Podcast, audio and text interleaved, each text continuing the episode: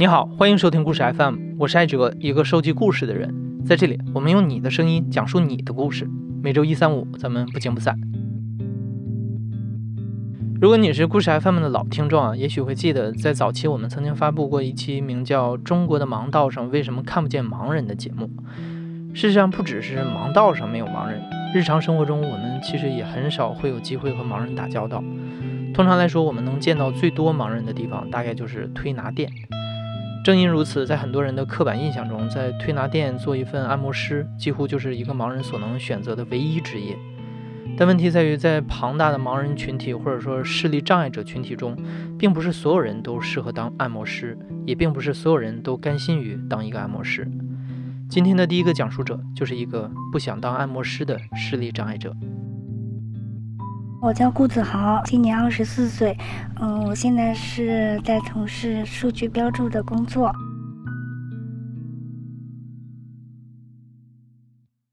这里有必要跟你说明一下啊，你刚刚听到这位顾子豪的声音啊，可能有点像女孩，但他其实是一位男生，只是声带在变声期出了一点状况。哦，我是那个早产儿，然后那个应该是放暖箱的时候，那个辐射损伤到视视神经了。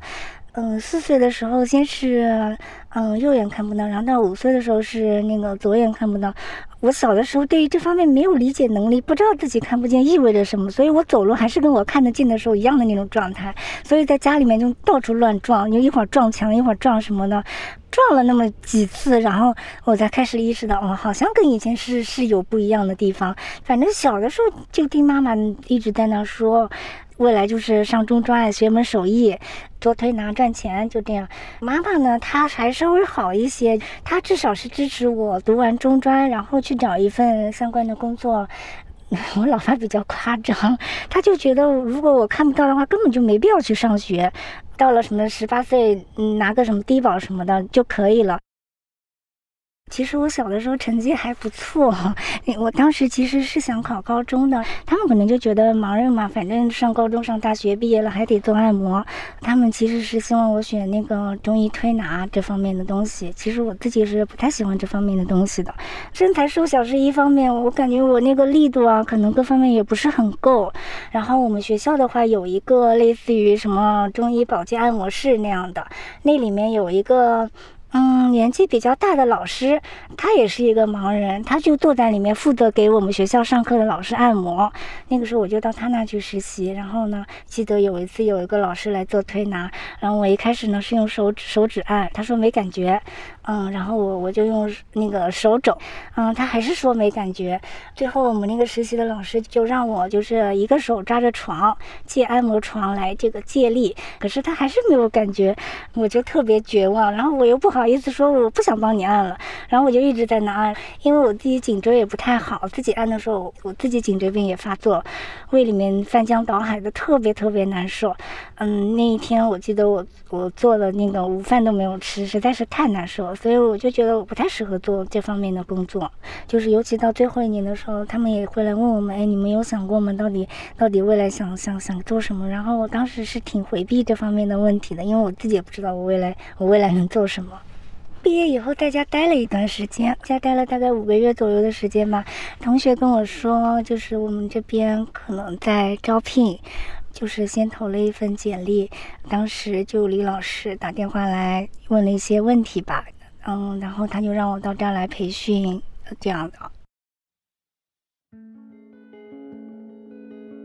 毕业半年之后，顾子豪找到了一份工作。他在一个残障就业项目中获得了一份语义标注员的工作。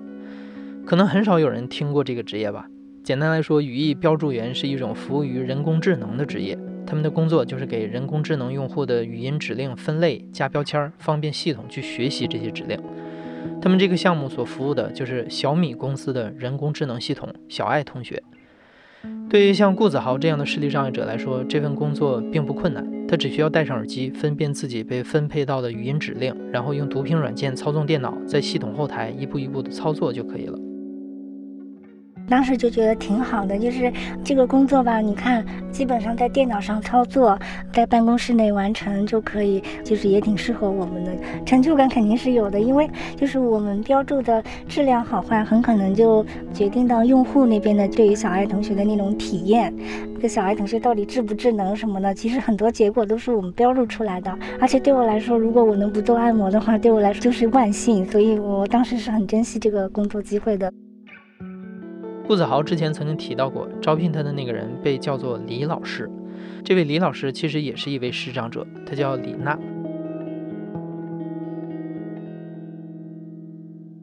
我叫李娜，嗯，是一个不折不扣的视障者，也就是全盲。目前是在一加一值得负责嗯残障人数据标注员的培训工作。和顾子豪相似的是，在青少年时期，对于按摩师这个职业，李娜也是十分抗拒的。为了能让自己的未来有更多的出路，初中毕业之后，她离开老家，考上了青岛盲校。青岛盲校这个学校很特别，在当时它是全国唯一一所和普通高中同步教授文化课的盲校。毕业之后，李娜考上了位于长春的一所大学。但是大学刚毕业的那几年，李娜并没有如愿找到满意的工作，于是她还是进入了一家按摩店做盲人推拿。最开始我毕业之后也是做按摩工作的，但是一方面我个人的身体确实不太适合做按摩，第二个是这个工作对我的生活也会造成一定的困扰，比如说有可能会遇到性骚扰啊，有可能会受到一些不公平的对待啊这些。我记得就是有有一天，呃，都已经凌晨一点钟了，然后来了一个。而且还是个点钟，就在按摩里面，所谓的点钟就是他指定你这个技师来给他做按摩，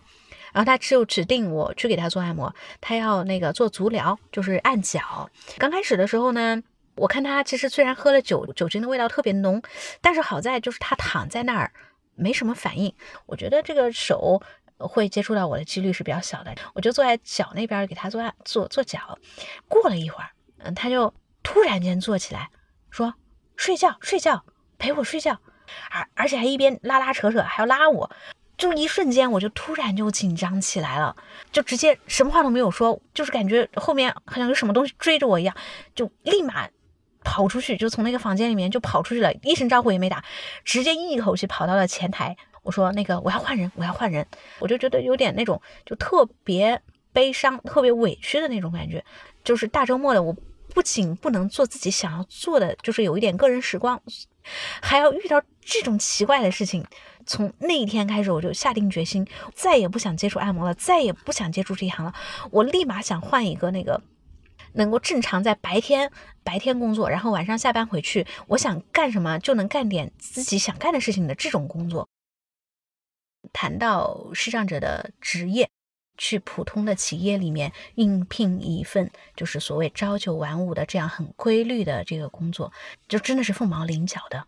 所以说，大部分的视障者现在从事的仍然是按摩的工作。嗯，那么可以这样说，多元化的就业对于视障者来讲，要比单一这一个选择规避风险的能力要大很多。比如像这次的疫情，那推拿店呢？跟其他的服务行业自然是一样的，大部分的那个按摩店还是没有办法开张啊，就是这都已经歇业，都已经最少都有四五个月了吧。我们大家的这个微信啊、QQ 群里面真的是一片哀嚎。嗯，现在已经有好多好多的那个按摩店已经关门或者是倒闭了，而且就算是没有关门的那个按摩店，都是在苦撑着的。就是很多时候，这个像这种比较长时间的这种特殊情况，对于残障人士的影响会比非残障人士更多一些。嗯，其实，在来到一加一之前，我自己还尝试着去应聘过其他普通公司的工作，就是那种普通的那种文职人员啊，接电话呀、打电话呀这样的工作，其实挺怕的。我我只靠着一张嘴说，我要是。不拿出一点行动，那别人怎么知道我能干好这个工作呢？然后我每次都是 背着自己的电脑，然后而且是自己一个人带着盲杖，呃，就自己一个人去到他们公司，嗯，绝对不让别人陪同我一块儿去。他们问到说你怎么做这个工作呢？我就赶快拿出我的电脑，然后告诉他们啊，这个我怎么操作电脑，给他们一通演示。但是就是每次都被拒绝。有一次吧，我去应聘。就是打电话的一个业务，呃，招聘者出来之后，然后他第一眼看见我，就直接来了一句：“不好意思，我们这个工作是要通过电脑完成的。”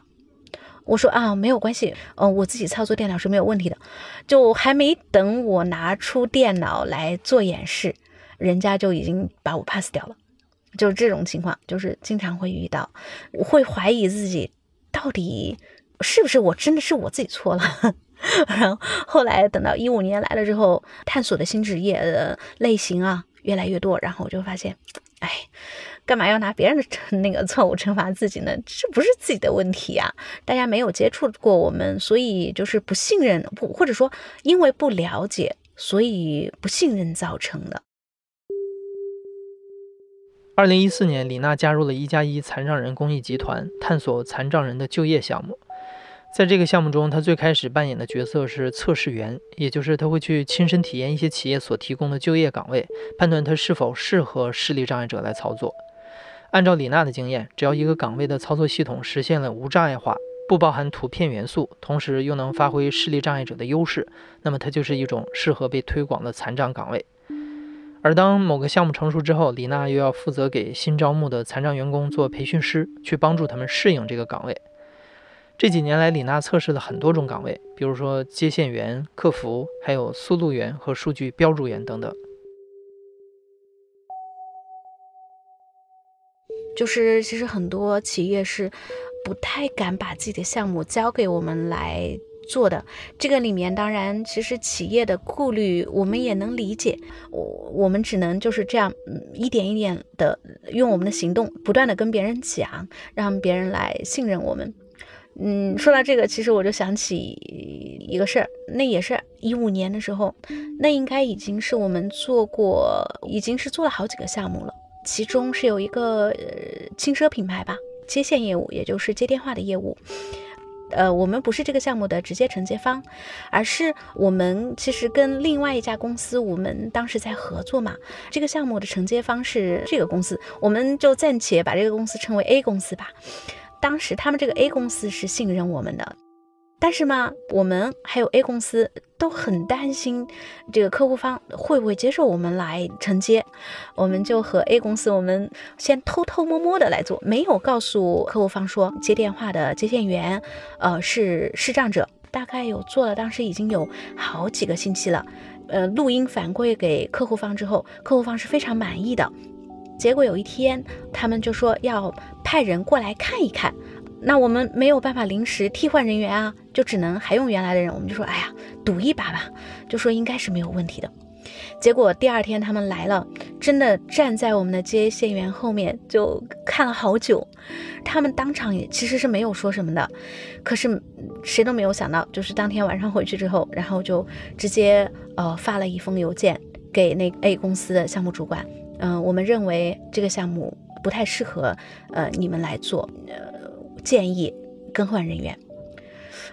好歹你你判死刑也得给个理由吧，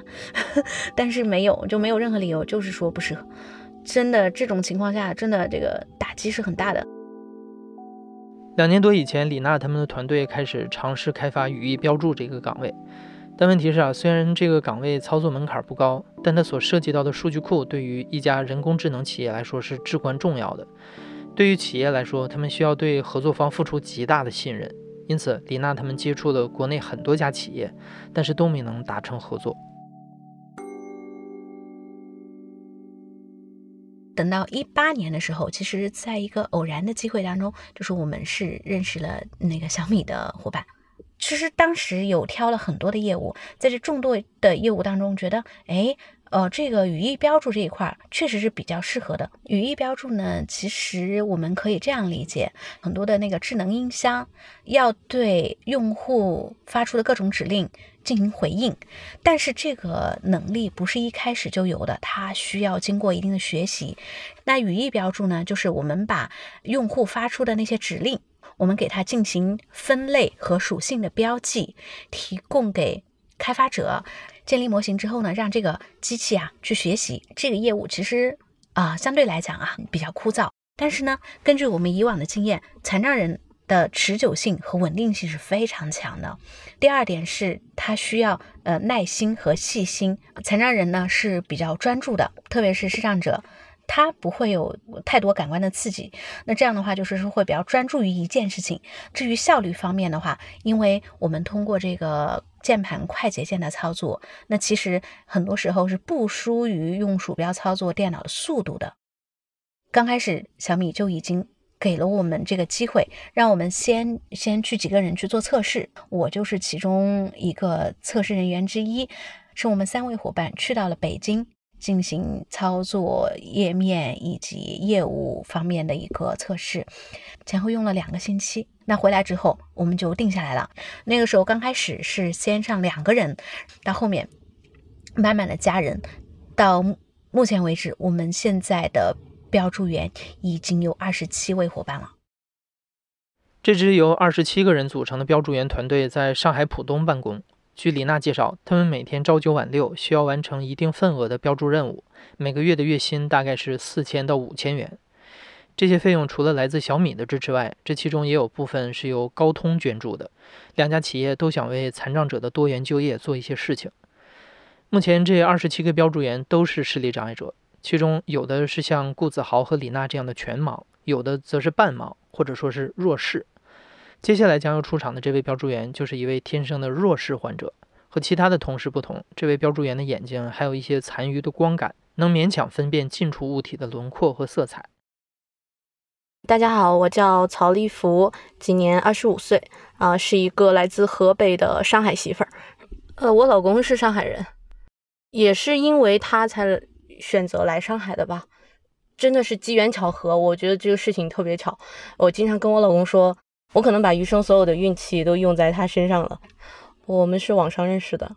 就因为盲人嘛，基本上他的所有的娱乐都来源于网络，在按摩店里面没什么出门的机会，所以基本上都在按摩店里面上网。他是在我们圈里挺出名的一个人，因为他是玩配音的嘛，就是盲人配音，在圈里面有过一些作品，我们也听过。我们应该是一五年年底认识的，当时就抱着一个认识一个大神的那个心态去跟他聊，没有别的意思。就我是避避开聊感情的话题的，他把我往那边带，我往我往别的地方扯。到后来实在扯扯不过去了，他提出来，因为当时我想考虑到异地的问题，然后又考虑到我家里不太愿意让我远嫁。另外一个就是我先生是全盲，就因为这个条件，我我我家里也不会同意。他们的思想毕竟还是传统，就你，你眼睛不方便，需要找一个能弥补的，哪怕你找一个腿脚不好的或者有其他方面残障的，他们都可以接受。他给我介绍的是有一点智力方 智力方面的，对，就属于智力方面的一些障碍的。因为我很注重情感上的交流，两个人没有办法去沟通去交流。我我跟带一个孩子一样带带着他，这种我就会很难过。曹立福之所以对父母在婚恋问题上意见如此纠结，是因为他的家庭状况比较特殊。曹立福是父母领养来的，小的时候父母把曹立福保护得很好，直到初中读盲校之前，曹立福从来都不知道自己和健全的孩子有什么不同。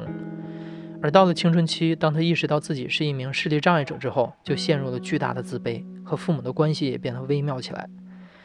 正是因为这些复杂的考虑，曹立福一直没能答应那个上海的男生，甚至还想过自己可能会听从父母的安排，嫁给一个本地视力健全的男人。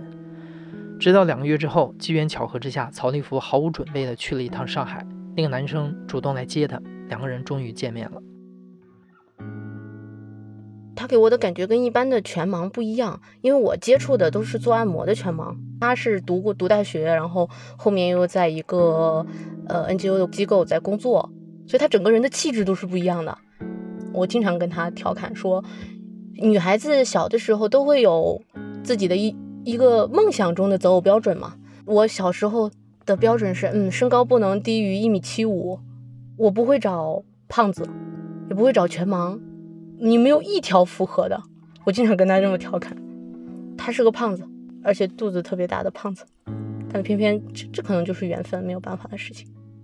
我们两个确定关系之后，我后面还是会有摇摆。的确挺喜欢他，想跟他在一起，但是一方面家里那边的压力，我又没有办法放下；另外一方面就是我来了上海，我我要做什么？我不可能才来上海再做按摩，因为跟他的那个生活作息完全是不一样的。不知道为什么那那年就特别想要摆脱按摩的这个这个行业，你身边都是这样的人，你可能没有那么多的想法了。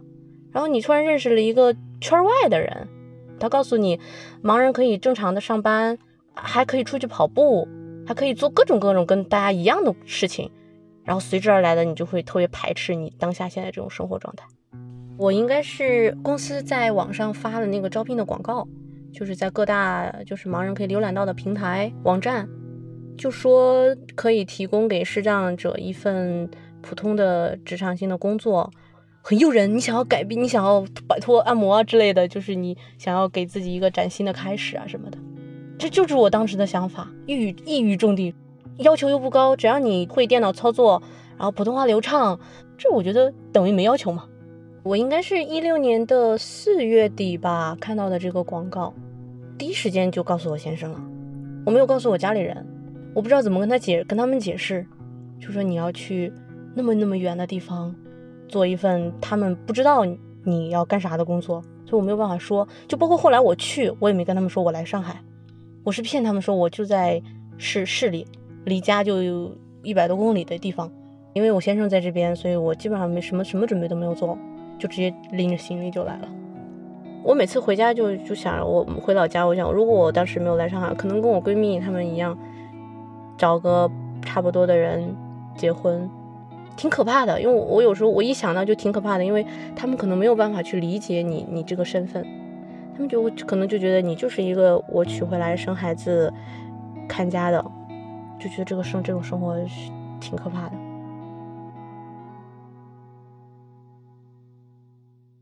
如今，曹立福已经在上海工作生活了四年。在他看来，四年前的这个决定带给他的不只是一个伴侣和一段新生活，更重要的是，他重新找回了自信。我应该是通过我现在的这份工作，慢慢的恢复了我的自信。你开始有了早九晚五的生工作生活，跟大家一样的生活，一样在职场里面工作，慢慢慢慢的就会建立自信，你就会发现你跟别人其实一样。很大的一个区别就是我我印象特别深，我之前做按摩的时候，有一次我想要自己出去逛街，然后我就去了，我去了天津的那个一个商场，我进去了，我在里面转了三个小时，我没出来。第一，我没拿盲杖；第二，我不肯开口去问，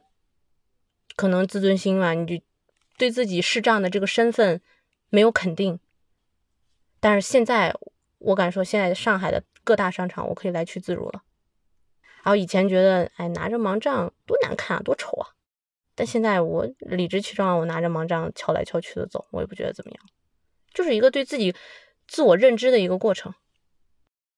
曹立福刚刚所谈到这个问题，其实是残障人士生活中的一个重大议题，也就是他们的自我认同。我们之所以很少在城市里看到盲人，一方面是因为无障碍设施不健全，另一方面是因为很多残障人士无法接纳自己的残障身份，不愿意走出家门面对外人的目光。就像曹立福刚刚说的，以前他就算出门也不愿意用盲杖，因为在他的眼中，使用盲杖这个行为啊，让他感觉自己低人一等。正因如此，李娜告诉我们，作为一个培训师，除了技能培训以外，他最重要的工作就是帮助伙伴们完成自我认同。接纳自己作为残障人的身份。接下来，让我们回到李娜的视角。呃，我还记得，就是呃，我们有一个新新员工，一个女生，她是一个烧伤的伙伴，就十几岁的时候被硫酸给直接泼了，就从头泼下来，直接她的那个面部呃烧的特别严重，眼睛也是那个时候给烧坏的，就是现在是完全失明的状态。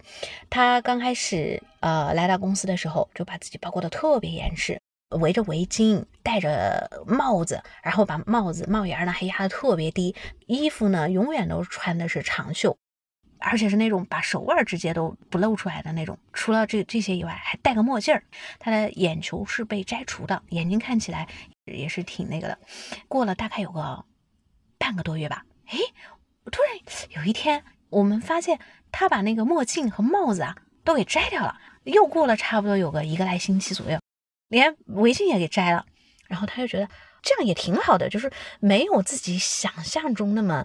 那么难，也没有自己想象中那么让自己难以难以接受。结果呢，等这些东西都这些行头都摘掉以后，就是有一天他那个去卫生间，嗯，路过的时候被其他公司的同事给撞见了，把人家给吓了一跳。他回来以后，他就笑着把这个事儿就告诉了我们。他说：“哎，刚刚出去的时候，这个我我我把一个人给吓了一跳。下午的时候，他又把这些行头给。”呃，又给带起来了。我心想，坏了，前功尽弃了。结果，哎，等第二天的时候，人家又没事人一样，又把这些行头给卸了。就是从此以后，他就再也没有带过这些行头，就是给自己接纳的特别的好。其实这也是我们的一个目标所在，就是我们希望加入到我们这个团队的呃人员，不仅仅是为了这一份工作，而是他真正能够接纳了自己，真正能融入社会。李娜说：“自从他们的就业项目启动以来，邮箱里一直都堆积着大量的简历，但很遗憾，他们能提供的岗位十分有限，无法满足全部的就业需求。在当下，对于一个残障人来说，想要在正规的企业里获得一份正常上下班的工作是十分难得的。也许对于普通的健全人来说，正常上下班听起来是一个再普通不过的生活日常，但是对很多的残障人来说，这种日常就是他们最大的梦想。”我们招聘的时候，我最开始的时候，我们的那个笔试题目当中啊，有这么一道题目，请用一段不少于啊五百字的短文描述你理想中的生活状态。很多人发来的那个状态就是这样的：我周一到周五啊正常的上下班，晚上嗯就是自己摸索着做菜，周末我可以去逛逛街。就这种在呃非视障的朋友看起来，就是再。平常不过，甚至是可能有点无聊的日子，但是对于很多视障者来说，大部分视障者吧，其实是一个遥不可及的梦想。一四年刚到一加一的时候，就特别感慨。有一天晚上，那个那个回家，我们因为是自己租的房子，嗯，我们的办公地点在南三环，然后我是在租的房子在北五环外。坐坐地铁被挤得跟肉饼一样的，气喘吁吁的。我下了地铁之后，突然听见那个路边的一一家呃一家很普通的那个呃商店里面在放音乐。虽然那个时候我刚从地铁里面出来，感觉人其实挺累的，被挤得跟肉饼似的。突然听见这个音乐之后，我心里面就觉得一点就是那个疲惫感被一扫而光，突然觉得自己特别庆幸啊，这种感觉真好啊。我居然也可以跟别人一样上下班，和别人一样抢位置或者挤地铁。我可以跟别人一样，晚上下班以后挤完地铁很疲惫的走在路上，然后还还听到了那个很欢快的音乐，甚至是这些这些疲惫都是很愉悦的一种感觉。所以这样就是让我们觉得自己是和社会一体的，是融入了社会的。我们是一个社会的人，而不只是一个自然的人而已。